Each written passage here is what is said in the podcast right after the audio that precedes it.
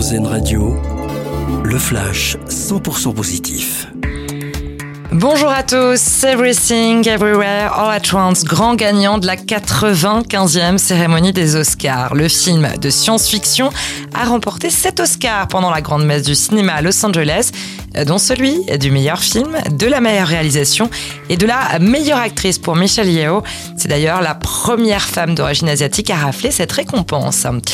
1,2 million d'euros, c'est la somme récoltée à l'issue d'un marathon caritatif mené par des streamers et qui s'est terminé hier soir.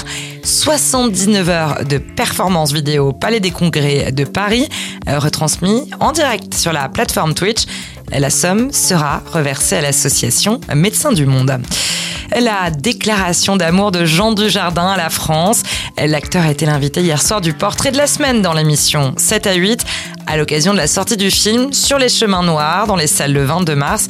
J'aime bien aimer ce pays et j'aime bien le dire parce que je pense que c'est le plus gros problème de ce pays ne s'aime pas ou pas assez, a déclaré Jean Dujardin, qui pour les besoins du tournage a parcouru la France à pied. Et puis c'est suffisamment rare pour être souligné. La compositrice, pianiste et chef d'orchestre Leila Olivesi a reçu le prix Django Reinhardt de l'Académie du Jazz. Elle devient donc la sixième femme à recevoir cette récompense en près de 70 ans d'existence. La musicienne franco-mauritanienne a sorti en novembre le disque Astral avec un orchestre composé d'une dizaine de musiciens. Voilà, très bonne journée à l'écoute d'Airzen Radio.